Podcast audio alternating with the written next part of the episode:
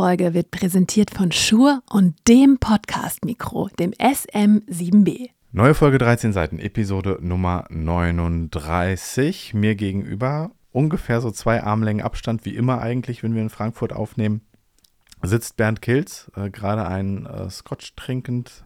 Prost. Slonge, ihr denkt wahrscheinlich alle, wir sind Säufer und wahrscheinlich habt ihr sogar recht. Sind wir gar nicht. Also ich trinke ganz ehrlich, ich trinke immer nur, wenn ich hier bin, trinke ich Wein. That's it. Ja, ich kann das nicht von mir behaupten.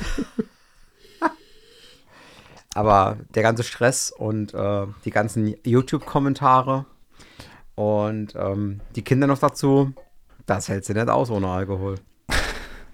Vielleicht ist es ein, ein, ein guter, guter ein oder ich habe einen anderen guten Einstieg, bevor wir vielleicht zu, zu Kommentaren und E-Mails kommen, Bernd. Weil darüber muss ich mich ganz, ganz nicht aufregen, aber ähm, muss ich mal meinen mein Unmut kundtun.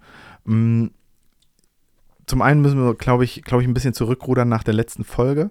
Da waren wir ein bisschen, äh, wie, wie sage ich das? Ja, es passt gut heute. Wir haben Leute über einen Kamm geschert, in Schubladen gedacht und waren sehr pauschalisierend. Das ist mir auch irgendwie ein paar Tage schon nach der letzten Aufnahme, ist mir das so ein bisschen auch wieder, wieder hochgestoßen. Wir haben ja in der letzten Folge so ein bisschen die, die, die Babyboomer-Generation als markenblind betitelt und spielen nur Fender und Gibson und es gibt nichts anderes. Und ähm, natürlich ist das, also kann man das wie alles im Leben nicht pauschalisieren, ne? Nee, und der Witz ist ja, ich war ja am Montag bei Thomann. Äh, ich war eingeladen von Thomann, ich wurde bezahlt von Thomann. Mhm. Und als erstes habe ich mal eine Führung durch, den komplett, durch die komplette Verkaufsfläche bekommen. Ja. Von dem Verkaufschef tatsächlich. Ist das der Hans Thomann? Nee, ne? Nee, nee, nee, nee. Der Hans Thomann ist, das, ist der CEO, das Ja. ist der absolute Chef, den sieht niemand. Ja, also, ah, der Tillmann hat mit dem eine Ja, aber der, der Tillmann ist ja auch angestellt von Thomann. Okay. Egal, jedenfalls habe ich vom Verkaufschef eine Führung bekommen und äh, wir waren zum Schluss in der Custom Shop Gitarrenabteilung im, oben im, im äh, ich sag mal Speicher, nee, im, im Dachgeschoss so Ja. irgendwie. Und die ist sehr exklusiv, also da kommst du halt irgendwie nur rein mit Anmeldung und äh, mit einem Begleiter. Also die ist nicht einfach so offen. Und da stehen diese ganzen Custom Shop Gibsons und Fenders und die teuren PAS-Gitarren und so weiter und so fort. Ich fand es da direkt sehr gemütlich und mir fiel direkt eine Gitarre in der Vitrine auf und habe gesagt, was ist denn das für eine? Die sieht ja geil aus. Das ist eine Wahnsinn. 59er Les Paul und ich so, eine echte? Natürlich nicht eine echte. Eine Murphy Lab, ähm, halt aged. Und ich so, oh, die sieht süß aus, ja. Und dann haben wir so ein bisschen rumgeführt und so weiter. Und dann sage ich halt zum Schluss, bevor wir gegangen sind, habe ich gesagt, ja, aber ich muss ja irgendwie noch ein paar spielen und dass die Leute sehen, dass ich die spiele, ja. Mhm. Und dann habe ich halt irgendwie die aus der Vitrine, habe ich gesagt, ist es jetzt Aufwand, die rauszuholen? Nee, nee, kein Problem, wir holen dir die raus. Zack, Und dann- Schlüssel. Und dann habe ich die halt äh, gespielt und habe halt gedacht, oh, Mist, Leider die geil. ist ja leider geil. Und äh, ja, gar nicht irgendwie von wegen, ist halt nur so teuer, sondern ist halt auch leider einfach nur sehr, sehr, sehr, sehr gut. Und als ich dann den ganzen Tag da Videos gedreht haben, ging mir das die ganze Zeit durch den Kopf. Und äh, zwischendurch habe ich dann schon mal gesagt, äh, Flo, also das ist der Verkaufsleiter, äh, verkauft die mal heute noch nicht, bitte. Warte, halt die mal zurück bis Ende des Tages. Ich denke drüber nach, ob ich die vielleicht mitnehme. Und da war eigentlich ja schon klar. Die war schon gekauft, Bernd, zu dem Zeitpunkt. Von Ja, und ich habe dann irgendwann gesagt, Pack sie ein. ein. Ja. Ja. Wir reden jetzt nicht darüber, was sie gekostet hat. Viel zu viel. Aber jetzt lass uns mal kurz die Rechnung aufmachen. Also das ist eine richtig geil gebaute Gitarre. Mhm. Da stimmt alles. Das ist ein geiles, leichtes Mahagoni. One Piece, One Piece Neck.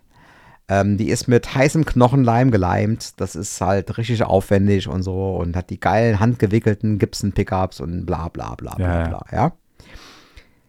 Wenn ich jetzt einen richtig guten Gitarrenbauer beauftrage, so eine zu bauen, gesetzt dem Fall, er würde das geile Holz kriegen, würde ich 5.000 bis 6.000 Euro zahlen. Mhm. Ja. Und da wird halt nicht das große G draufstehen. Nee, ne? und es wird nicht Gibson draufstehen. So. Ich sag's jetzt einfach, was sie gekostet hat. Die hat mich gekostet, äh, also der Listenpreis war 9,999. Mhm. Ich habe es nicht ganz bezahlt, aber fast. Es gab einen kleinen Rabatt für mich, aber nicht ganz. Also äh, es war immer noch verdammt teuer. Also man kann sagen, eine 10K Gitarre. Jetzt ist aber so. Das ist eine Original Gibson. Murphy Lab. Wenn ich die in fünf Jahren verkaufe, kriege ich mindestens das gleiche für diese Gitarre. Sehr wahrscheinlich. Das heißt, ich ver verkaufe die nicht als für weniger, als ich sie gekauft habe. Ich glaube auch ehrlich gesagt nicht, dass du die verkaufen wirst. Nee, wahrscheinlich nicht. Aber jetzt mal nur angenommen, ich hätte diesen geilen Gitarrenbauer irgendwo im Taunus, Mhm. der mir die genauso geil gebaut hat, wie sie ist. Mhm. Vielleicht sogar noch ein Mini-Tick geiler. Mhm. Mit den gleichen Hölzern. Hätte 6000 Euro bezahlt. Wenn ich die jetzt verkaufe von irgendeinem Hans Müller, kriege ich dafür gebraucht 3, 5, Wahrscheinlich, ne? Irgendwie sowas. Also auf jeden Fall weniger, als du ausgegeben hast. obwohl sie genauso geil ist. Ja. Aber das ist halt, das ist halt Fakt, das ist halt so. Und deswegen muss ich sagen, bin ich jetzt schon am überlegen, ob ich mir auch eine Custom Shop Fender Strat und eine Custom Shop Tele kaufe. Als, einfach als Wertanlage statt ein Barren Gold. Mhm. Und wir hatten darüber ja auch in diesem Podcast schon mal das Gespräch Mhm. mit äh, Gitarre als Wertanlage. Mhm. Und da sehe ich halt so, und es ist halt nicht so, dass das einfach nur eine Wertanlage ist. Ich, ich setze die jetzt nicht in den Koffer. Übrigens, der Koffer ist mehr aged als die Gitarre. Und da habe ich mir echt gedacht, dass mit dem Koffer hätten sie sparen können. Äh, der Koffer hier? Der Koffer, der ist, der ist so äh, fertig, dass ich, den Koffer hätten sie einfach normal lassen können. Hätte ich jetzt gesagt, ja. Das finde ich ein bisschen, finde ich ein bisschen krass, ehrlich gesagt, aber egal. Ist, ist okay. Also ich, ich konnte nicht mitkommen zu Thomas, weil ich arschvoll Termine auf einer Bank hatte, wo ich meinen, meinen Hauptjob habe. Und Bernd schickt mir abends das äh, Foto von dem Koffer und sagt, ja, jetzt habe ich, jetzt hab ich doch eine Murphy Lab genommen. Und ich habe nur gesagt, ey, dich kann man auch nirgendwo alleine hinfahren lassen, ne? Ja, man kann halt nichts machen, ne? Also, Thomas hat mich bezahlt für den Termin, aber ich habe natürlich jetzt viel mehr dagelassen, als ich bezahlt, als ich bezahlt gekriegt habe. Haben sie noch Plus damit gemacht, ne? Die haben definitiv damit Plus gemacht. Und wenn nicht, dann sind sie blöd. Aber nochmal kurz zurückkommend auf ähm, das, das Thema der letzten Folge, da möchten wir uns für entschuldigen. Wir möchten nicht alle irgendwie über einen Kamm scheren und sagen, ihr seid markenblind, äh, egal welche Altersgruppe ihr angehört. Da haben wir so ein bisschen unsere Erfahrung, muss man ja sagen. Ne? Das betrifft, also das, das sehen wir bei uns im Support, bei Gitarrenlehrer Online. Äh, das zeigt dir jetzt deine Erfahrung als, als Gitarrenlehrer, ne? dass halt viele, ähm, sag ich mal, die schon ein bisschen älter sind in, als, als und Gitarrenspieler sind, eher zu den beiden Marken greifen mit dem großen G und dem großen F. Das soll aber nicht entschuldigen unsere Erfahrung, dass wir da in der letzten Folge alle über einen Kamm geschert haben. Ja, wobei es halt schon, also ich muss auffällig. trotzdem dafür stehen, dass, äh, also diese richtig teuren Custom-Shop-Instrumente sind hervorragende Instrumente und wenn man den Wert, Werterhalt halt mit einberechnet, ist es halt auch gar nicht so doof, die zu kaufen. Mhm. muss man sagen. Aber es ist halt schon auch so, dass diese normal gepreisten Instrumente dieser beiden Marken definitiv keinen einzigen Deut besser sind als äh, Gitarren von anderen Marken. Mhm. Und da, da stehe ich nach wie vor dazu. Obwohl ich mir jetzt eine Gibson Murphy Lab gekauft habe. Für, für mich Haken dran an die letzte, Genau. letzte Folge war, war nicht unsere größte oder unsere hellste Aufnahmestunde. Das tut uns leid. Aber äh, wo wir gerade von Thomann gesprochen haben, die Folge kommt raus an den an der Cyber Week, zum Start der Cyber Week bei Thomann, grundsätzlich zur Black Friday Genau. Und es Week. gibt krasse Deals von Thomann. Ja. Ähm, die meisten, also viele werden auch schon weg sein. vermutlich. Aber es gibt super geile Angebote und es ist halt nur mal so, es hat sich so eingebürgert, genau wie Halloween, wo ich jedes Mal einfach nur den, äh, die Hände über den Kopf zusammenschlage, dass irgendwie alle Kinder Süßigkeiten kriegen überall. Aber genauso hat es eingebürgert, diese Cyber Week und diese äh, Black Friday, Cyber Monday Gedöns. Und es gibt aber wirklich geile Deals. Zum Beispiel, jetzt sage ich mal einfach was von mir aus. Also wer irgendeine neuere DSP-Plugin kaufen will, und die sind wirklich gut, Oh Gott, ich muss doch noch das Matthäus Asato Plugin ja, das kaufen. ist leider nur 30% reduziert. Fuck. Alle anderen sind 50% reduziert. Dann wird es das Tone King. Dann hol dir das Ton King, genau. Weil ich habe mir heute das Matthäus Asato geholt, weil das halt das einzige ist, was ich noch nicht hatte. Ja. Da habe ich noch gar nicht dran gedacht, siehst du, das hätte ich jetzt voll Ja. verschwitzt. Aber wenn, wenn, also wenn ihr ein richtig geiles Plugin wollt und ihr habt noch kein Plugin, holt euch das SLO, das Soldano Plugin. Für 50% reduziert zahlt ihr 50 Euro für eins der geilsten Plugins, die auf dem Markt sind. Ja. Es ist einfach nur fantastisch. Ansonsten sind eigentlich alle geil. Also Plini X, das neue ist der Hammer. Ähm, Leadsound, Asato ne? ist auch gut. Tone King ist super. Das Plini ist für den äh, Lead-Sound richtig geil, ne? Das Plini ist für den Lead-Sound der absolute Hammer. Und für Clean Sounds auch. Für Clean auch. Also für, normal, für richtig clean. Für so Okay. angezerrt Ja, würde ja. ich sagen Tone King ja. oder Matthäus Asato. Ja. Wer Heavy will, da gibt es ganz viele Sachen. Petrucci Plugin ist geil. Nolly ist immer noch meine Haupt, also meine Hauptempfehlung eigentlich. Mhm. Also die sind eigentlich alle sehr gut. Ich habe sie alle, wie gesagt, jetzt habe ich so, seit heute habe ich sie wirklich dann wieder alle. Ähm, ich, muss mal, ich muss mal gucken. Außer Asato 50% off ist halt schon ein Wort. For Fanboy Reasons wird es wahrscheinlich das Asato werden. So. Aber äh, mir ist noch ein, ich werde nicht von, anders als Ben werde ich nicht von Thomann bezahlt, aber ich habe einen guten Deal auf Thomann gefunden, wo ich gesagt habe, oh, das ist ein guter Preis, nämlich wer ein Pedalboard sucht, das ähm, Dadario Xpen 2, also das mit den zwei Reihen. Das ist- große. genau, das große. Ja. Das ist, glaube ich, 70 Euro oder so. Ich bin heute nur mal durch die Gitarrendeals ähm, durchgescrollt bei Thomann und das kriegst du, ich glaube, für 130 oder für 140 und das ist echt ein guter Preis für das. Das ist ein sauguter Preis. ähm, Also ich fand die krassesten Deals von den Taylor Akustikgitarren, die Mhm. sind teilweise über 1000 Euro reduziert. Das ist echt Boah. krass. sind Taylor-Gitarren so gut? Also sie sind schon gut. Ja, Ich hatte ja zwei. Ich war bei Thomann, hab die gespielt, Ja. fand die geil. ja. Hab mir dann so eine mit, mittler, mittelgepreiste, also mittelgepreiste heißt ja 3000 Euro, Krass. mitgenommen und hab dann gedacht, ha, ich habe ja dort die 5000 Euro Gitarre gespielt. Die lass ich mir zuschicken. Ich tausche die, haben sie gemacht. mhm. Und, aber irgendwie war ich nicht so 100% überzeugt und habe sie dann doch wieder einfach zurückgegeben und habe es gelassen Mhm. und habe einfach mir die, äh, die beste Ibanez Akustik geholt. Und Jo. bin auch nicht traurig drum. Aber jetzt mit dem Deal, so gerade für Fingerpicking, ist Taylor halt sehr geil. Ja. Aber die haben auch noch Martin im Angebot, die richtig geil ist. Die sind eher so für Strumming. Was macht die Taylor so gut für, äh, für Fingerpicking? Der hat eine sehr krass detaillierte Mittel Mittenwiedergabe. Okay. Aber man muss es wirklich, eigentlich muss man es spielen. Und deswegen kann ich auch nur sagen, ich war ja jetzt bei Thomann vor Ort, das zweite Mal. Mhm. Und die haben wirklich, also, es gibt, glaube ich, keinen Musikladen, wo man mehr ausprobieren kann. Wirklich in echt. Also, du kannst da allein, äh, ich glaube, 16 Flügel live Boah. ausprobieren. Heavy. Und, und alle Weltinstrumente. Du kannst, äh, also, es ist unglaublich. Also, es, ich schneide noch so ein Video, Führung durch Thomann, das kommt irgendwie in so ein paar Wochen raus. Mhm. Wo die mich durch den Laden geführt haben und die bauen jetzt auch aus. Und wenn der Ausbau fertig ist, ist das tatsächlich das weltgrößte Musikhaus. Also es gibt dann nichts auf der Unfassbar. ganzen Welt, was mehr Ausstellungsfläche hat als Thomann. Und das ist von hier 200, also zwei Stunden weg, 200 Kilometer. Von Frankfurt, Exakt ja. genau 200 Kilometer weg von Frankfurt. Und das ist schon krass. Also die haben wirklich alles. Also die haben eine unfassbare E-Gitarrensammlung. Die haben Pauken, Schlagzeuge. Du kannst dir wirklich als Schlagzeuger, kannst du dir sagen, ich hätte gern das Set getestet, baut mir das auf und dann haben die, ich glaube, fünf Räume, wo du in Ruhe mit Tür Krank. zu das Schlagzeug ausprobieren kannst. Es ist unglaublich. Also mein Bestellen ist eine Sache, ja. Du kannst da ja auch super bestellen und Ja, so ja, und und super zurückgeben, ne? Und- zurückgeben, kein Problem, kein Gezicke. Aber du kannst da halt auch hinfahren. Und bei Thomann ist auch eine Sache, das habe ich da festgestellt. Es ist bei vielen Musikgeschäften so, dass die Verkäufer, also die Leute, die da sind, Mhm. bezahlt werden nach dem, was sie verkaufen. Ja, Provision halt, ne? Provision. Vertrieb. Bei Thomann, absolut mit Absicht vom Hans Thomann, nicht der Fall. Mhm. Die kriegen alle ein Festgehalt, es ist egal, wie viel sie verkaufen. Ja. Das heißt, die beraten dich wirklich. Mhm. Die sagen dir nicht, du kaufst das, weil sie denken, da kriege ich jetzt 10%. Sondern die kriegen, egal was du kaufst, das Gleiche.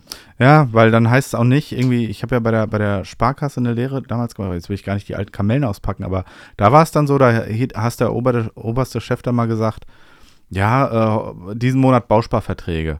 So, und dann musstest du pa, pa, pa, pa, pau, Bausparverträge pumpen. Ne? Und dann hast halt das verkauft, was von oben gesagt worden ist, was verkauft werden soll. So. Und das finde ich eigentlich wesentlich besser, wenn der Verkauf nicht provisionsgetrieben ist. Ja, es war auch sowieso recht entspannt. Ich meine, ich war ja da und wurde bezahlt. Muss man ja in Ja. ihrem Videostudio, ja, Ja. was ich benutzen durfte. Und der, der mich betreut hat, hat sich einfach hin in die Ecke gesetzt und auf dem Laptop irgendwas gemacht und gar nichts mitgekriegt.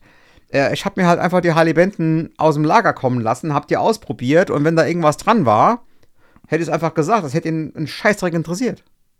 Krass. das, das ist halt Thomann. Die, die sind halt davon überzeugt, dass das alles läuft und das Videostudio war halt fast, äh, war halt fast schon eigentlich nicht mehr. Aber das war nicht mehr im grünen Bereich. Also allein die Lichter waren so groß. Also das eine Licht, was ich genommen habe, um mich zu beleuchten, Ja. ist, das passt hier gar nicht rein. So groß ist es. Ich habe ja gedacht, wie wir beim, beim Daniel waren, dass meine schon richtig groß ist, ne? Aber dann habe ich das Video gesehen vom Tillmann, wie der vom Hans Thomann durch quasi das gesamte Thomann-Gelände im Grunde geführt wird, ne? Vom, wo die Pakete gepackt werden, zu wo nochmal irgendwie Service gemacht wird, zu Verkaufsfläche. Ähm, das ist ja, es ist ja eine Stadt. Wie gesagt, ich mache 1700 Angestellte. Das ist Wahnsinn. Und die waren alle extrem nett. Okay, wo waren wir als nächstes? Ähm, Letzte Folge haben wir abgeklärt, Cyber Deals haben wir auch. Ah, eine Sache fällt mir noch zur äh, Cyber Week ein. Ich habe natürlich geschaut, sind die beiden Pieces, auf die ich gerade so ein bisschen hinspare, hinfiebere, nämlich die ähm, Sunburst äh, Strandberg Strat und der Tone King Royalist Mark III im Angebot, sind sie selbstverständlich nicht. Ich habe auch Nee, nicht, nicht so Äh, Glück. kannst du komplett. Also der Tone King ist ja auch Ah. neu. Also hätte mich auch gewundert, die Strandberg ist auch noch relativ neu. Die habe ich auf der, auf der Summit-Probe gespielt, Bernd, die ist so geil. Die Strandbergstadt ist richtig geil. Die ist richtig geil.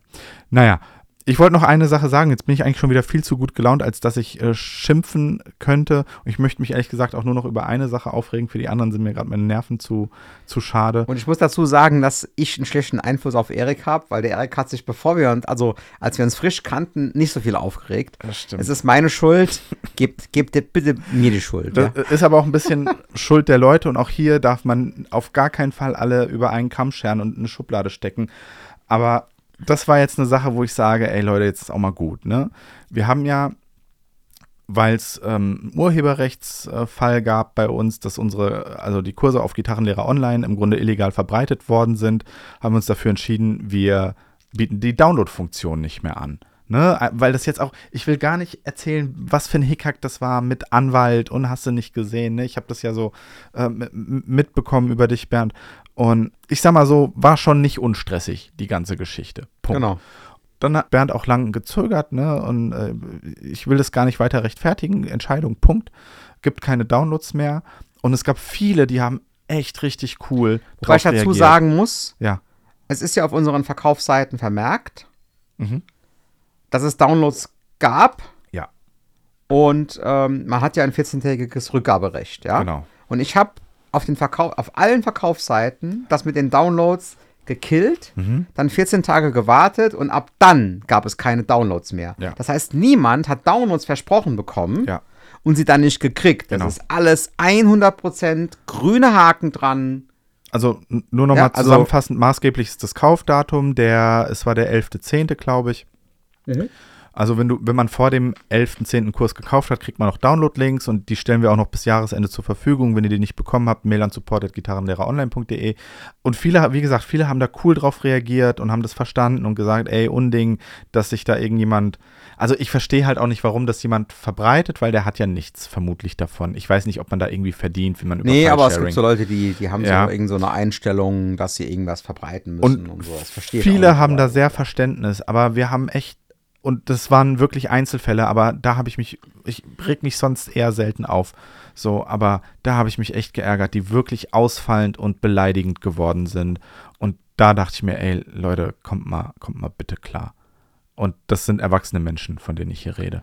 Ja, ich Mails muss dazu nur haben. sagen, also das Ziel von Gitarrenlehrer Online ist ja von mir für euch, also für alle, die da was machen, Mhm. euch zu besseren Gitarristen zu machen. Ja? Und dafür kann man alle Lektionen online zugreifen. Wenn du einen Einzelkurs kaufst, gibt es keine Begrenzung. Ich schneide irgendwie nicht den Zugang nach drei Jahren ab oder so. Du kannst es überall und mittlerweile gibt es ja wirklich auch überall Internet. Klar, einige wohnen, keine Ahnung, im Wald und es gibt kein Internet. Aber ja, aber da können wir halt auch nicht wirklich was dafür, weil eigentlich ist mittlerweile die Zugreifbarkeit des, äh, Ja. Zugreifbarkeit des, äh, Zugreifbarkeit des Internet sehr gut. Und Auch im Rückstandsland Deutschland, ja.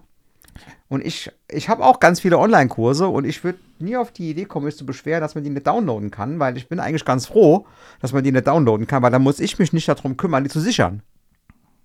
Ja, zum einen das, zum anderen, das heißt ja auch Gitarrenlehrer online. Ne? Genau, das heißt Gitarrenlehrer online. Merkst du was? Und auf der anderen Seite ist es ja nicht so, dass es keinen Ersatz dafür gibt. Es gibt ja jetzt die App im Grunde, die Genau, nichts. Genau. kostet und da kann man sich das für Notfall offline verfügbar machen. Wenn man jetzt sagt, ich möchte im Flugzeug den Theoriekurs mir angucken oder ja, sowas. kannst du machen. So. Musst du halt kurz ein bisschen vorplanen Genau, und den das halt vorher Das runterladen. wird dann lokal in der App gespeichert, aber halt nicht so, dass man es verbreiten könnte über Wie bei. Netflix Genau. oder Amazon Prime, du kannst ja, da auch nirgends die Filme runterladen. Mhm. Auch wenn viele das vielleicht gerne hätten. Dann musst du dir halt die DVD oder die Blu-ray kaufen und eingraben. Ich habe das eine Zeit lang gemacht. Und ich muss dazu sagen, ich habe auf der Festplatte, beziehungsweise auf meinem kleinen Server hier, Mhm. Äh, jetzt muss ich lügen, ich glaube fast ein Terabyte an Filmen. Und wenn ich die gucken will, gucke ich meistens dann doch irgendwo auf Amazon Prime oder Netflix, weil ich irgendwie zu faul bin, irgendwie das Hm. auf meiner Festplatte irgendwie zuzugreifen. Das heißt, im Prinzip könnte ich es einfach löschen. Ich habe das so oft umgezogen. Neue Festplatte, neues System, ja. umgezogen, ewig kopiert, drei Tage lang hat das Zeug kopiert. Es ist Quatsch. Wir leben in einer anderen Zeit. Alles ist online und es ist auch eigentlich ganz cool, dass alles online ist. Ich finde es ganz cool. Haken dran. Ja. Wir müssen noch über Konzerte sprechen, Bernd, aber Mhm. weil Konzerte eigentlich die Überleitung sind für das Thema der heutigen Folge. Ich glaube, wir werden ganz kurz nur über das heutige Thema sprechen. Der Rest Ja. wird einfach so drumherum Gelaber sein. Aber Bernd, wir haben eine ganz große Ankündigung. Ich freue mich schon seit der letzten Podcast-Aufnahme, weil da stand das ja schon alles fest, aber wir haben noch nichts kommuniziert. Weil die Verwechslungsgefahr besteht. Richtig. Und die Podcast-Hörer sind im Grunde die ersten Leute, die offiziell davon erfahren. Ich glaube, das Das ist stimmt. sonst nirgends bislang kommuniziert. Und Nein. wir warten auch, bis der Podcast rauskommt, ehe wir das auf Social Media und alles kommunizieren. Ja. Ich frage mal so, Bernd, was machst du nächstes Jahr im November? Ja, also heute ist ja der 17. November genau? und nächstes Jahr am 16. November, damit es auch wirklich keine Verwechslung gibt, Ja. Weil der 16. November ist vorbei, seit heute, gibt es das CD-Release-Konzert von meiner neuen Solo-CD Ja. im Kolossal in Aschaffenburg.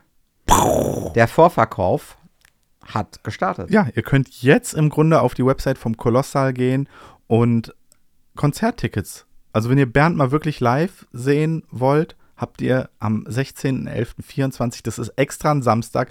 Und das war, ich sag mal so, das war ein bisschen Verhandlung, die ich da mit dem Kolossal betrieben Ja, habe. weil Das- normalerweise spielen da so Leute wie Mark Lettieri, So. Martin Miller und so weiter. Und die wollten uns zuerst den, den Samstag nicht geben, aber dann haben wir ein bisschen mit denen hin und her gemacht und haben uns dann geeinigt und dann haben wir den Samstag bekommen. Das ist auch, jedenfalls in Hessen und in Berlin sind da keine Ferien. Ich glaube auch sonst nirgends sind dann Ferien Nee, zu dem Zeitpunkt. nach den Das, Herbstferien. ähm, war, uns, war uns wichtig und wird, glaube ich, eine sehr coole Sache. Das ist uns für uns jetzt auch so ein Ding, dass wir sagen, da sammeln wir mal die Erfahrung für so eine Konzertplanung. Aber im Grunde, Kolossal war, also als Bernd und ich mal darüber nachgedacht haben, Konzert, wo können wir das machen, war eigentlich der erste Gedanke Kolossal in Ja, der erster Gedanke, weil da waren wir schon mal. Genau, war geil. Ich war da schon jetzt zum dritten Mal oder so, glaube ich. Ja, Genau, zum dritten Mal, genau. Mhm. Ich war bei Animals as Leaders. Dann war ich bei ähm, Simon Phillips. ja. Und dann waren wir zusammen bei Martin, Martin Miller. Miller. So, ich glaube, ich, also ich war bei Martin Miller und ich weiß gar nicht, ob ich da sonst noch schon mal war. Aber die Ak- Akustik da ist halt geil. Mhm. Ja. Und man muss auch sagen, dass das Team vom Kolossal, ne, der, der Chef, der Klaus und äh, ich glaube, sein Sohn, der Max, mit dem ich dann so alles organisatorische abgesprochen habe und so super nett, super freundlich, super zuvorkommend. Also ganz cool. Wir können auch schon sagen, was ein Ticket kostet. Äh, und das ist auch etwas, was wir da gelernt haben. Ne? 29,99, gell? Äh, 29,60. 29,60. Und es okay. ist wohl so, dass wenn du ein Konzert machst, da ist wohl 30 Euro wirklich so eine magische Schwelle. Also wenn du, wenn dein Ticket teurer als ähm, 30 Euro ist im Endverkauf, also im Grunde, man muss ja sagen, von den 30 Euro ist ja nicht irgendwie alles, dass dann 30 Euro in die äh, Kasse von der Firma dann geht, ne? Also von Gitarrenlehrer Online. Weil Veranstalter ist wirklich Gitarrenlehrer Online, die GmbH und nicht eben der Kolossal. Sondern da gibt es dann noch irgendwie äh, das Ticketing, also der, der Anbieter, das ist Ad-Tickets. Ich weiß gar nicht, ob es uns auch auf äh, Eventim gibt. Ähm, die verdienen mit dran und ähm, natürlich Kolossal, die das alles für uns machen, die haben da auch nochmal einen Schnaps mit dran. Ne? Und da ist wohl quasi der Endpreis, wo dann alle quasi dran mitverdient haben, das darf nicht über 30 sein, weil alles, was über 30 Endpreis ist für den, für den Besucher, ist schon überdurchschnittlich tatsächlich. Und alles, was über 50 ist, ist wohl schon krass hochpreisig, haben die mir gesagt. Okay. Ja. Ja, ah ähm, ja, ist okay. Ja. Ja. Äh, Geht ja, glaube Also ich, auch ich gar nicht so nur- ums Geld bei der Geschichte. Nochmal, es gibt 500 Tickets, dann ist Ja. Ende. Genau. Punkt. So, und Also ihr könnt ab jetzt Tickets sichern. 16.11.2024. genau. Es geht wahrscheinlich 20 Uhr los und äh, Einlass 19 Uhr, Konzertbeginn ist 20 Uhr. wir spielen circa zwei Stunden. Genau, zwei Stunden ähm, Programm. Wir sind auch am überlegen, ob wir irgendwie, könnt ihr vielleicht in die Kommentare, wenn ihr auf Spotify hört, schreiben, ob ihr Bock auf Merch habt oder sowas. Ähm, haben wir uns auch schon so ein paar Sachen Ja, überlegt. es aber wahrscheinlich geben. ja. Und äh, 16.11.24 ist ein Samstag Kolossal Aschaffenburg. Wir, wir sind sehr hyped. Äh, Wir Ja. können auch schon sagen, wer quasi in der Band mit dabei ist. Ja. Oder? Ne? Wir haben, also dich Ja, der Bassist ist der Dennis Busch von Basscoach. Basscoach. Genau. Der Schlagzeuger ist der Ralf Gottlieb, ein alter Freund von mir. Und der zweite Gitarrist wird äh, wahrscheinlich der Anthony sein von ehemals. Mein Kopf ist ein brutaler Ort. Metalband aus Frankfurt, die auch schon auf Wacken, Wacken gespielt Ja, das ist haben. Wahnsinn. Äh, der hat auch einen YouTube-Channel, aber der ist auf Französisch, deswegen wird er euch wahrscheinlich nichts sagen.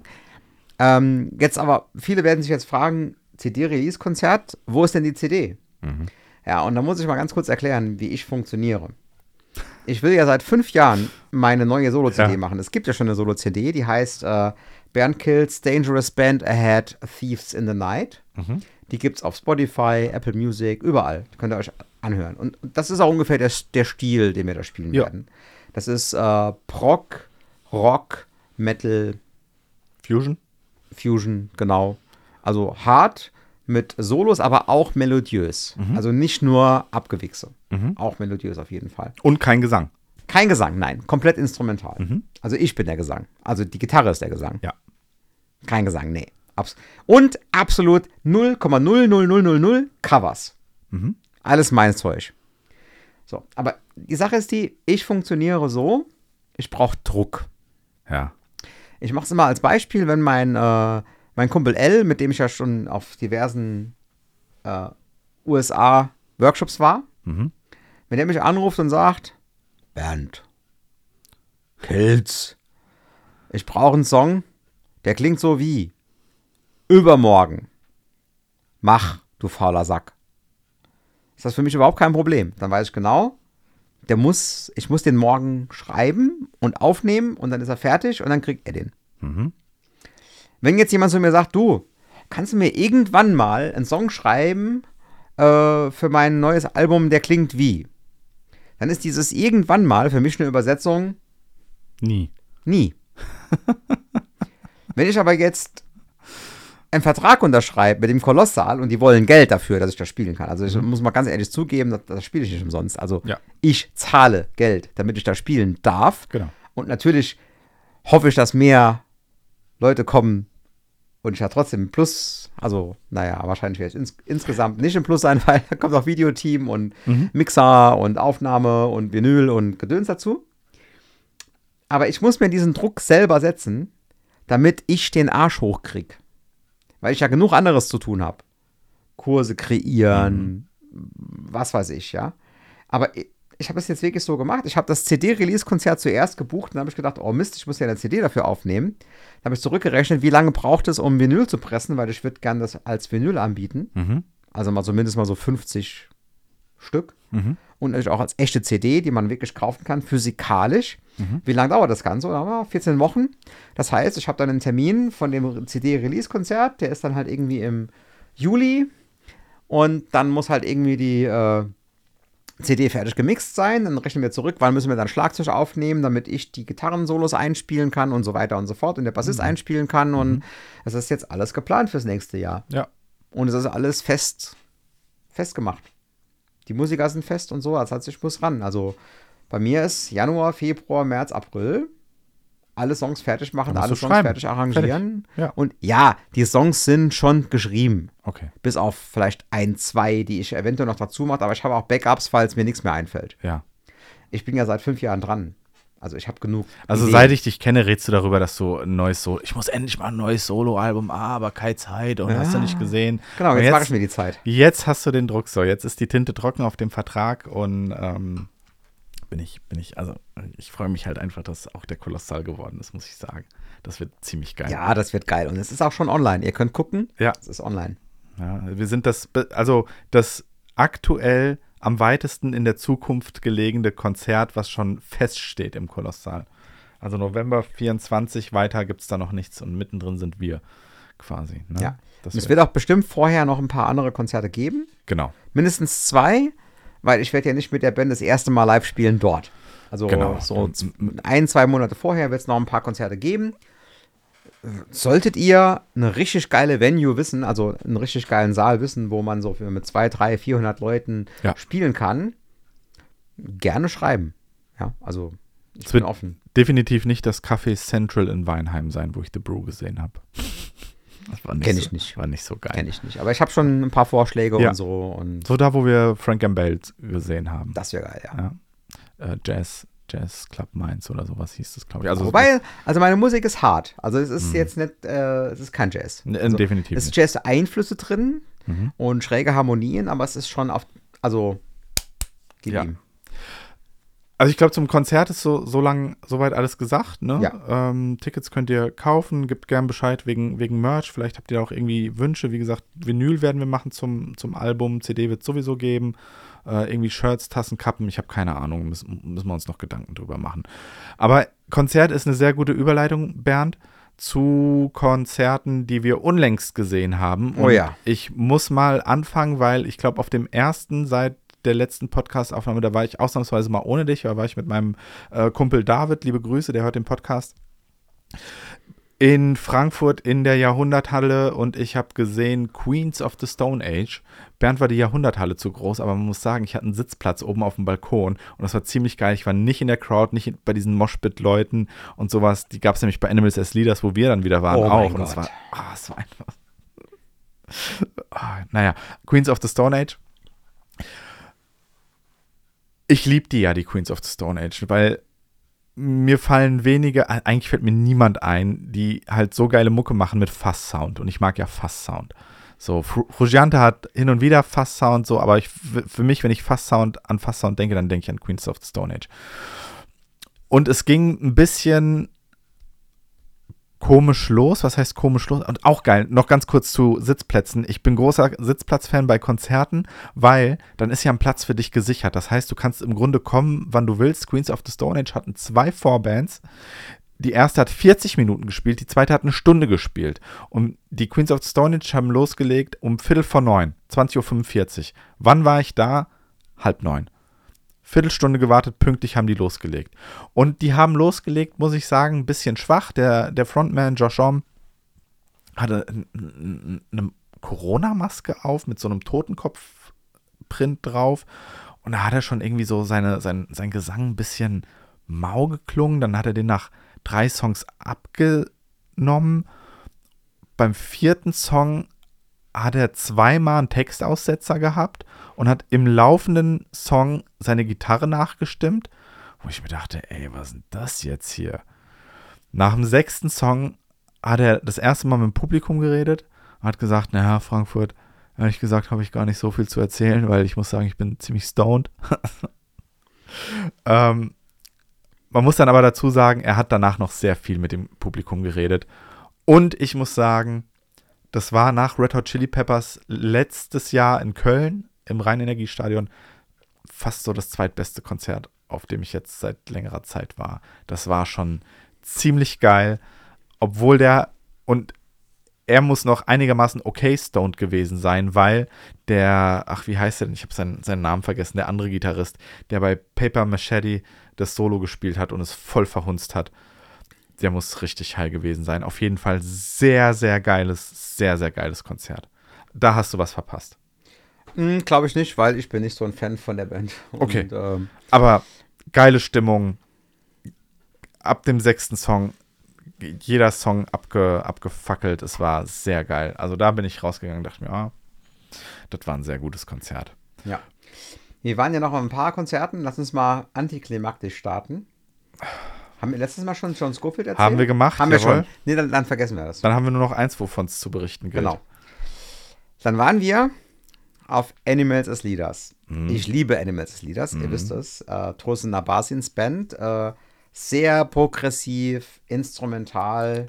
Wie soll ich das sagen? Es ist schon, also nicht jedermanns Musik. Ja. Und wir hätten da eigentlich im Februar sein sollen. Also wir hatten, Ich glaube sogar im Januar. oder im Januar, wir hatten Tickets gekauft und das Konzert wurde abgesagt beziehungsweise verschoben. Eine Woche vorher, for no reasons. Genau. Keine Ahnung warum. Wir wissen immer noch nicht warum. Auf November. Und da dachten wir, ja, ist okay. Ist nicht so schlimm. Gehen wir halt dahin. Und dann haben die, Entschuldigung, Vollidioten, das auf den 11.11. verschoben. Haben wir uns auch schon genug dazu, geärgert. Jetzt kommt dazu, das war jetzt nicht irgendwie in Frankfurt, da wäre das gerade egal. 11.11. interessiert keine Sau in Frankfurt. Ja. Äh, oder in, keine Ahnung, wo. Sag nicht meins. Nee, nicht Mainz, natürlich. Aber jetzt in Hamburg wäre es Ja. auch scheißegal Ja. gewesen. Oder in Berlin, das interessiert keine Sau.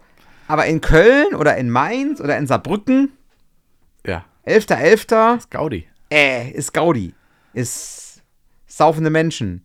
Weil, ne, Fasching-Start. Mhm. 11.11., 11.11 Uhr. 11. Ab dann saufen sie. Und dann in Köln, der absoluten Hochburg. So. Und dann waren wir, waren wir bei einem guten Inder in Loma, glaube ich, Boah, das war vorher. der war richtig gut.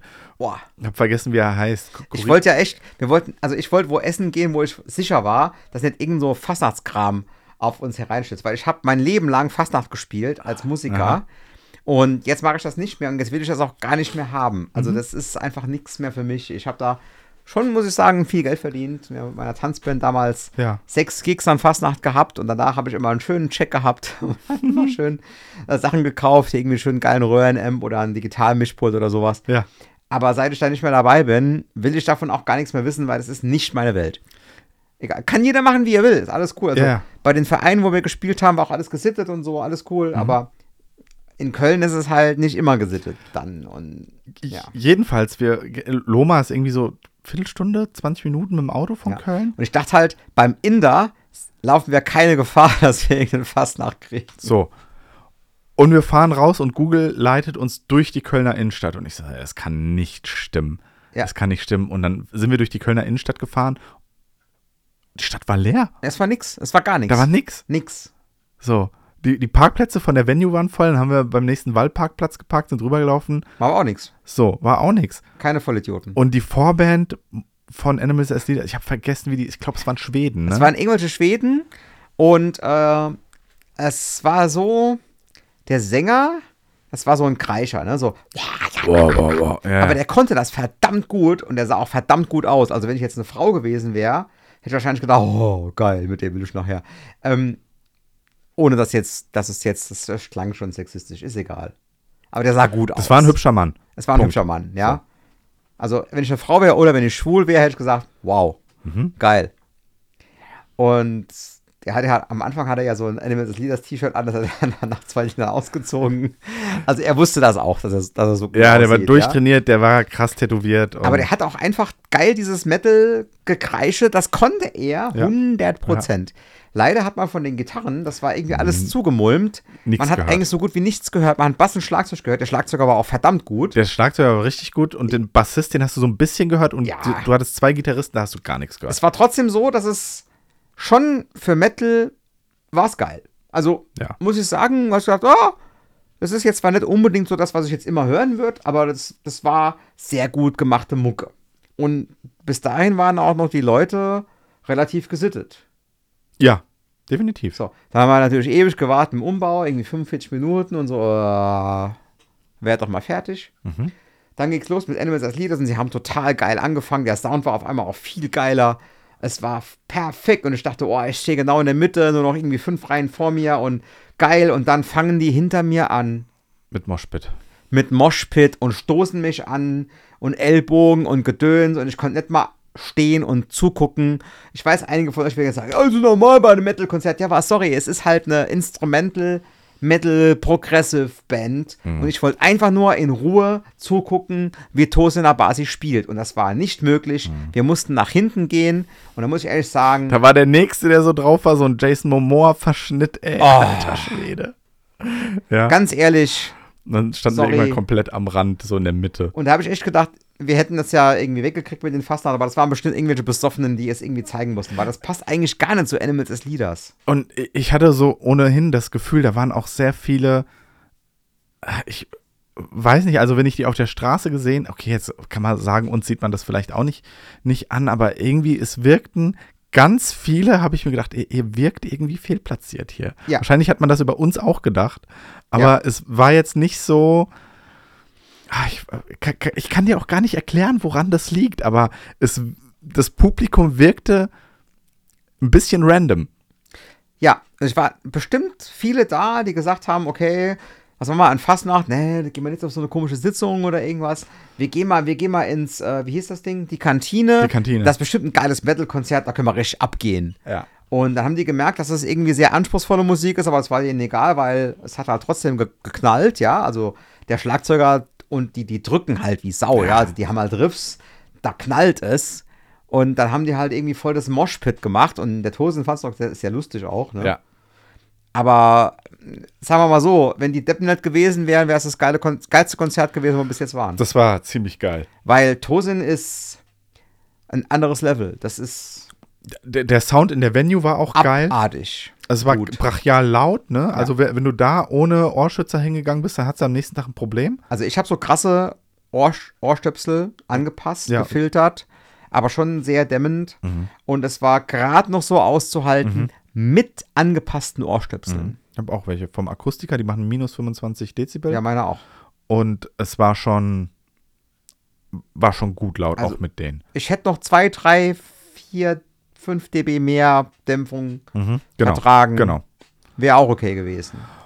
Und also Hagner, geiles, geiles Konzert, wenn irgendwie das Publikum ein bisschen gesitterter gewesen, sehe Ja. ich ganz genauso, ne? Dass du irgendwie nicht von den geilen Plätzen vorne weg musstest. Ja, wir mussten halt an den Rand, um es überhaupt irgendwie aushalten zu können, weil die sind halt so krass rumgesprungen, dass du dir wahrscheinlich einfach wehgetan hättest. Was halt komisch war in der Venue, das Klo ist vorne gewesen, neben der Bühne. Das heißt, du musst einmal an der, am Rand, Ja, Nach vorne? Also, das war komisch.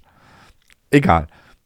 Aber das ist eigentlich die perfekte Überleitung für das Thema der heutigen Folge, wo wir jetzt wahrscheinlich 10 Minuten, wie viel Aufnahmezeit haben wir, Bernd? Schon über 40, ne? äh, wir haben 43 Minuten. 43. Ich weiß, du hast es auch schon in dem ein oder anderen Video gesagt. Jetzt habe ich es aber in echt gesehen und ähm, habe auch, wie man das so macht, ne, ein, zwei Videos auf dem Konzert gemacht und ein paar Fotos. Und da sieht man es auch noch mal. Tosin hat riesengroße Hände Mhm. und super lange Finger. Ja. Und ich glaube, sein Daumen ist ungefähr so lang wie mein Mittelfinger. No shit. No shit, nee, das würde ich doch sofort unterschreiben. Und deswegen ist Thema der, der heutigen Folge, und vielleicht können wir das richtig schnell abfrühstücken, Bernd, ich weiß es nicht. Kann man zu kleine Hände und Finger und zu kurze Finger als Gitarrist haben? Kann man zu große Hände? Offenbar zu große kannst du nicht haben, weil Tosin spielt wie ein Gott. Also ich habe wirklich noch nie jemanden gesehen, der so gut Gitarre spielt wie Tosin Abasi. Ja, also ich habe schon Leute gesehen, die so gut spielen wie Tosin, aber er ist Top 10 auf jeden Fall dabei. Äh, ist schon abartig. So, jetzt ist, jetzt ist die Sache, für was brauchst du denn beim Gitarrespielen wirklich große Hände? Ja. Ja, wo ist es denn überhaupt von Vorteil? Ist es überhaupt von Vorteil? Und es gibt natürlich schon gewisse Griffe, gewisse Voicings bei Akkorden, die mit großen Händen einfacher zu spielen gehen. Ich habe das halt zum Beispiel gesehen bei Alan Holdsworth, ein Ja. absoluter Hero von mir. Und falls du den Namen noch nie gehört hast, solltest du den unbedingt auschecken. Der ist leider schon gestorben. Aha. Den habe ich live gesehen im House of Blues in, in Los Angeles. Einer der besten Gitarristen aller Zeiten. Und der hat halt Sachen gespielt, die du mit kleineren Händen einfach nicht spielen kannst. Punkt.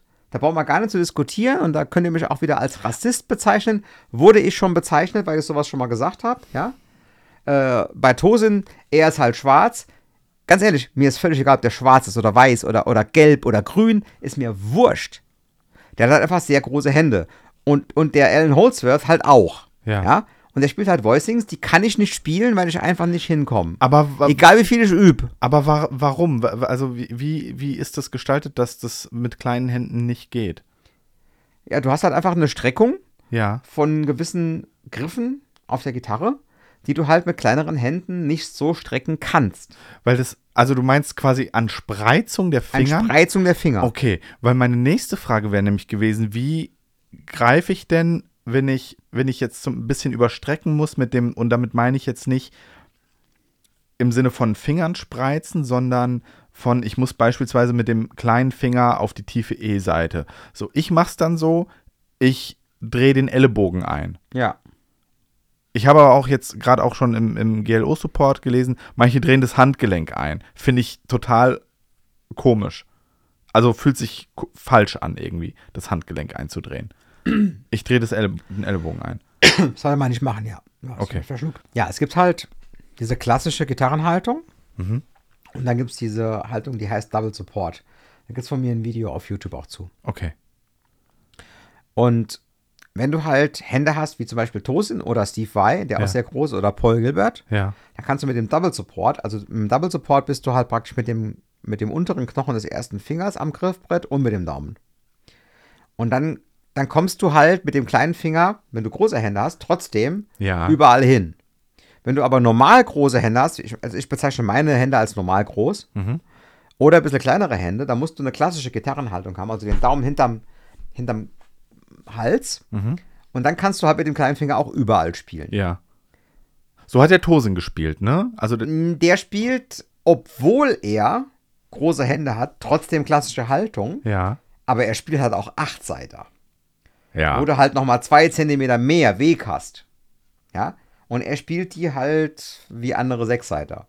Durch seine großen Mhm. Finger. Und dann kommt natürlich auch die, Anschlagshand dazu, wo er mit seinem Daumen halt unfassbare Sachen anschlägt, die man halt mit einem normalen Daumen, also dem sein Daumen ist bestimmt doppelt so lang wie meiner. Ja. Und der kann den auch zu 90, also da, da, da habe ich ein Foto von, da sieht man das sehr gut, also von dem Konzert ein Foto gemacht. Der kann seinen Daumen um, um das, das oberste Daumenglied quasi um fast um 90 Grad nach außen knicken. Ja. Wahnsinn. Und das ist halt nicht unbedingt normal. Ja. Das heißt, er kann schon ein paar Sachen spielen, die ein, ich sag jetzt mal, Normalsterblicher nicht spielen kann. Das heißt, das sind schon, wie soll ich sagen, So anatomische Vorteile. ne? anatomische Vorteile sind beim Tosin definitiv vorhanden. Also Ja. wenn du jetzt wirklich genauso spielen willst wie er und du bist so ein 1,70 Gnom, sag ich jetzt mal, ja, Ja. da, da geht es einfach nicht. Und da kannst du dich verrenken, wie du willst, da kannst du üben, wie du willst, und es geht einfach nicht. Klar, du kannst halt andere Sachen spielen. Und ich muss auch immer wieder sagen, dass es äh, sowieso Schwachsinn ist, einen besonderen Typen einfach nachzumachen. Ist Schwachsinn. Du musst deinen eigenen Stil entwickeln und du musst halt, ne, also es hat ja auch Vorteile, kleinere Hände zu haben, weil wenn du kleinere Hände hast, hast du weniger Weg und du kannst halt schneller spielen. Also größere Bewegung ist immer langsamer als kleinere Bewegung. Ja. Kleinere Hände können schneller sich bewegen als größere Hände. Ja. Größere Hände können mehr Weg zurücklegen. Ja, ja. Das ist alles rein Physik. Ja, Ja, klar. Also mehr ist es nicht.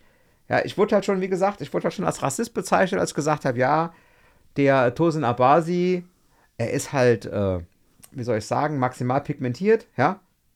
Äh, und er ein bisschen, bisschen größer, aber das hat ja eigentlich auch damit überhaupt nichts zu tun. Er hat einfach einen größeren Daumen, größere Hände. ja. Und er ist halt auch ansonsten einfach ein großer Typ, ja. Man ist auch total krass trainiert, davon abgesehen. Also, Das, das, der trägt ja so super weite Kleidung. Ich weiß nicht, ob der trainiert ist oder fett ist. Das finde ich, siehst du nicht. der ist tatsächlich beides. Krass. Also, der liefert sich mit dem John Petrucci die, die Duelle im äh, Bankdrücken. Krass. Ja, ja. Also, er hat richtig Muckis. Okay. Also, weil der, der trägt so ein bisschen wie Sammy Deluxe super weite Kleidung, finde Ja, das weißt du halt nicht genau. Also, Ja. er hat wahrscheinlich einen Bauch, weil es ihm halt auch gut geht, weil der Tosin ist halt auch jemand, der, äh, glaube ich, sehr gut situiert ist. ich. Ja. Mit Sicherheit. Also nicht nur wegen seiner Mucke, sondern der hat auch, glaube ich, äh, ganz gut investiert irgendwann in seinem Leben. Also Ja. der, dem geht's gut. Ja.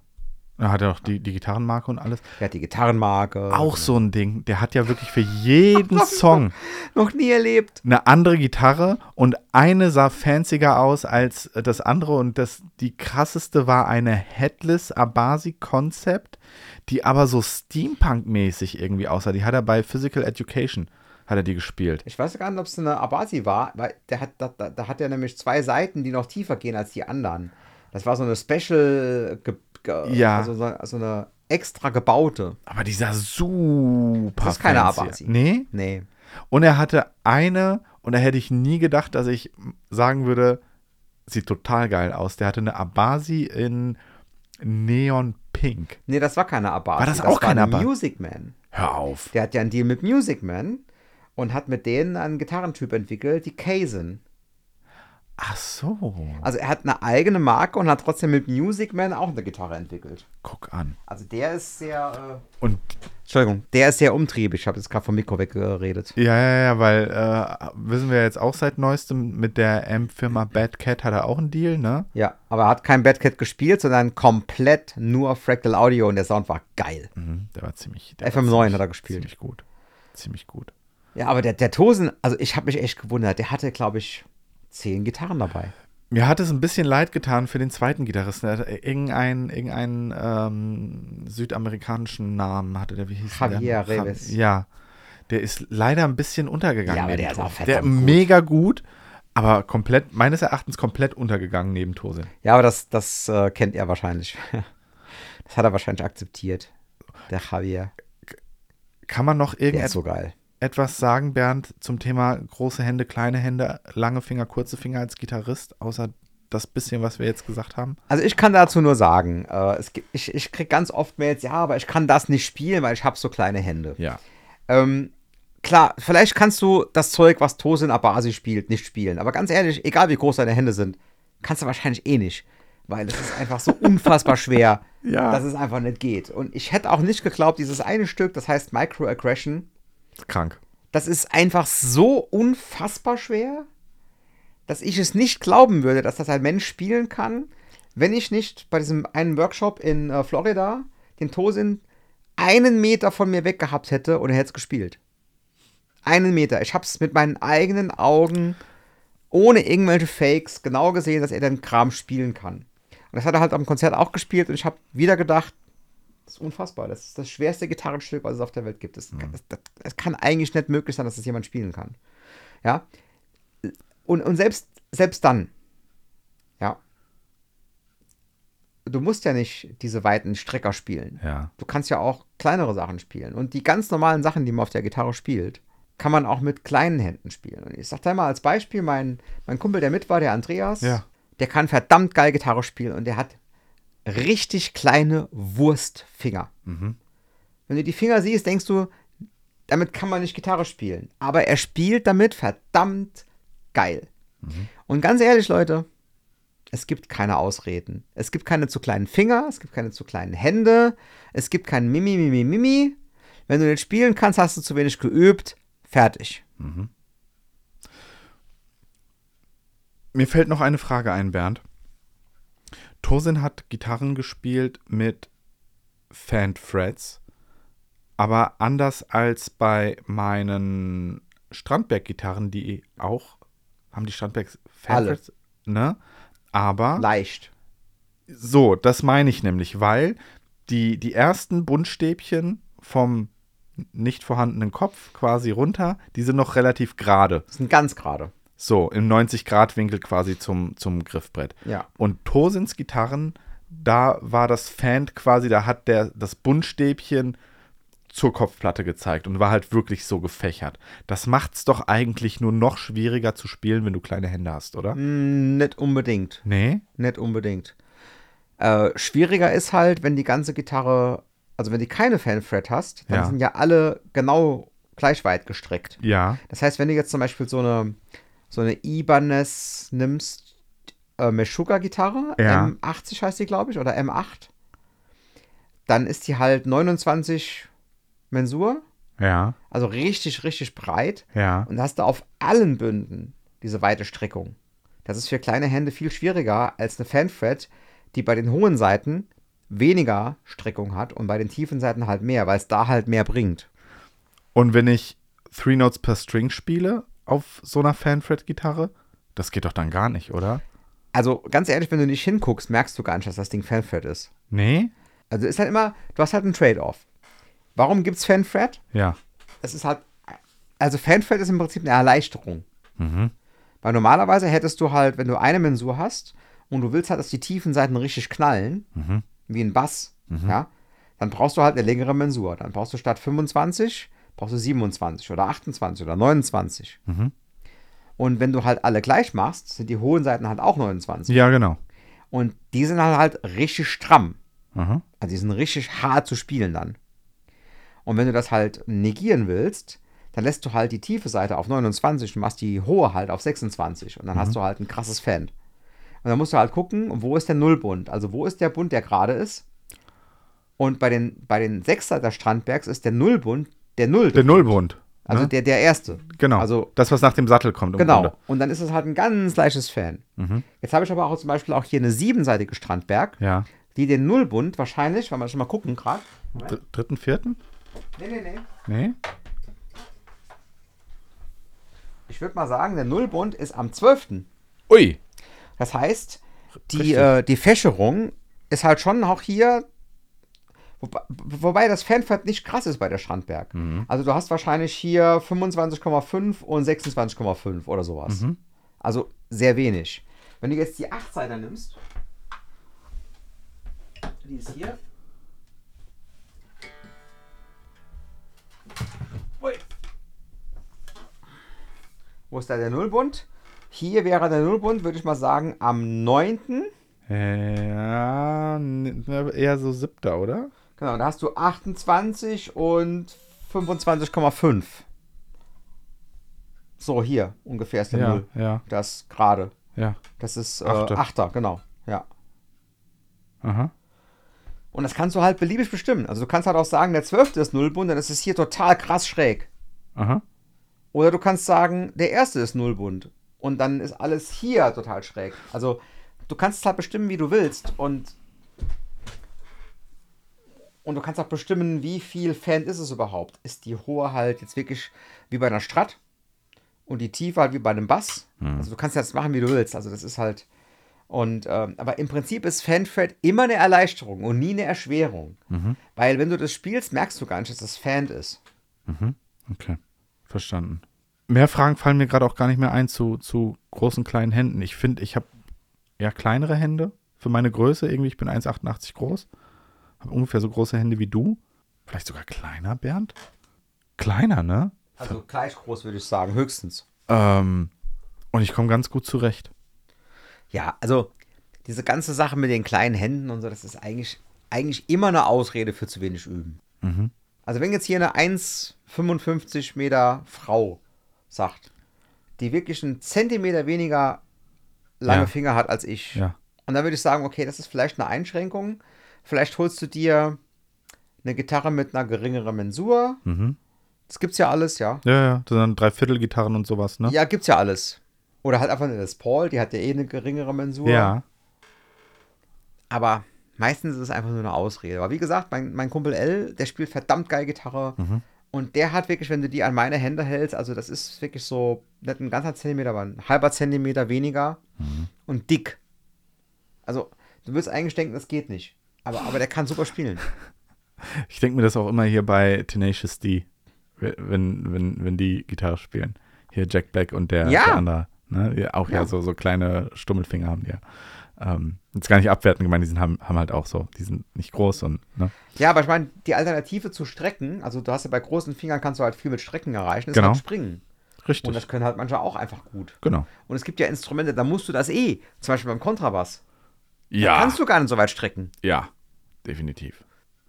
Oh, oh, und also ich kenne ganz viele Bassisten, die relativ klein sind. Zum Beispiel, hi Dennis. Äh, Also Dennis ist kleiner als ich. Und der spielt Bass. Mhm. Und der kommt ja auch überall hin. Mhm.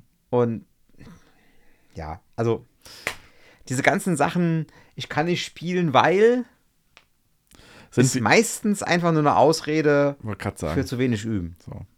Ganz kurz zu Kontrabassspieler und ich finde das ein sehr schöner äh, Abschluss zur Folge, Bernd.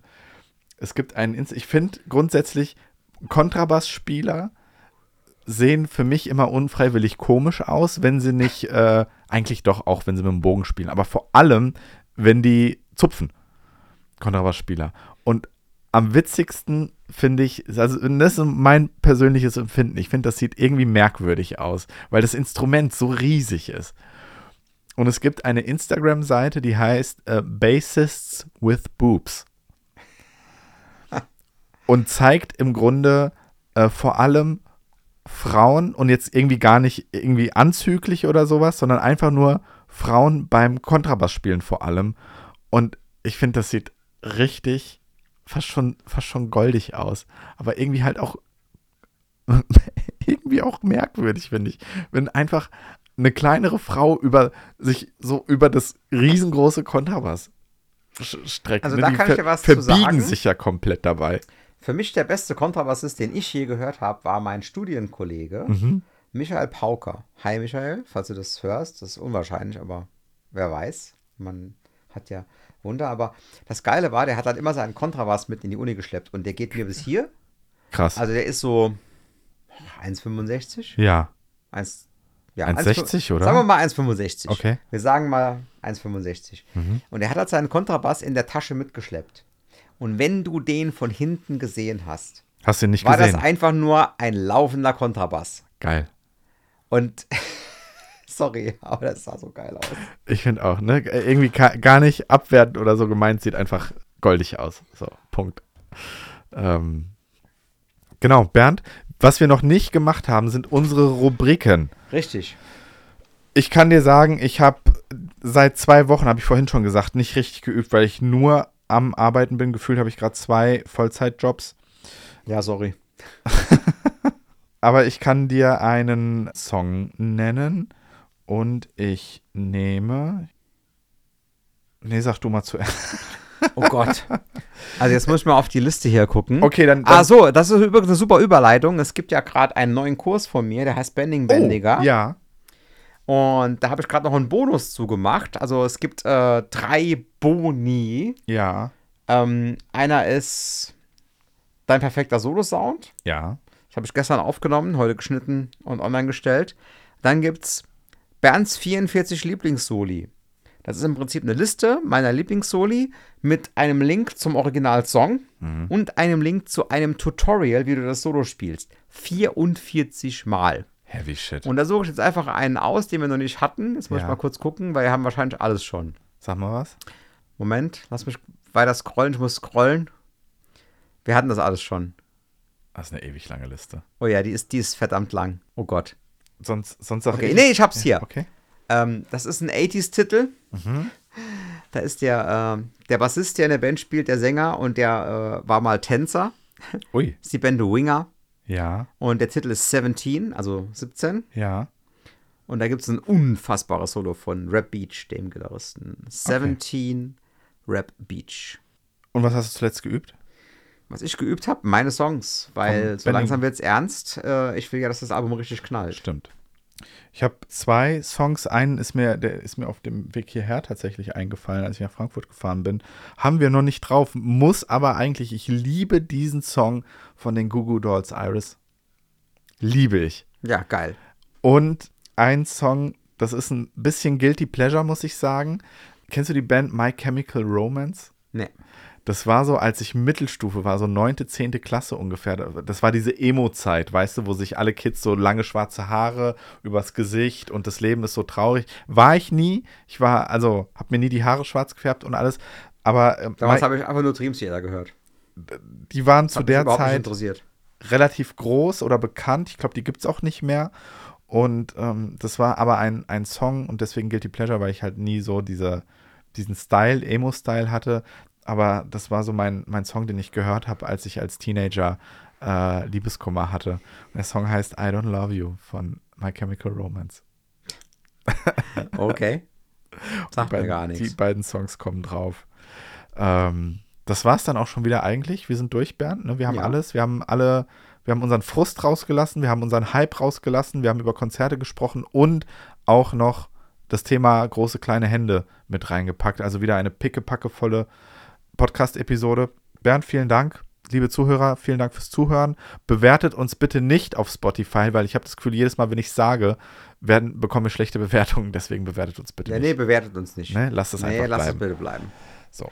Bernd, vielen Dank. Zuhörer, vielen Dank. Bis zur nächsten Folge. Macht es gut. Ciao und tschüss. Macht's gut, ciao.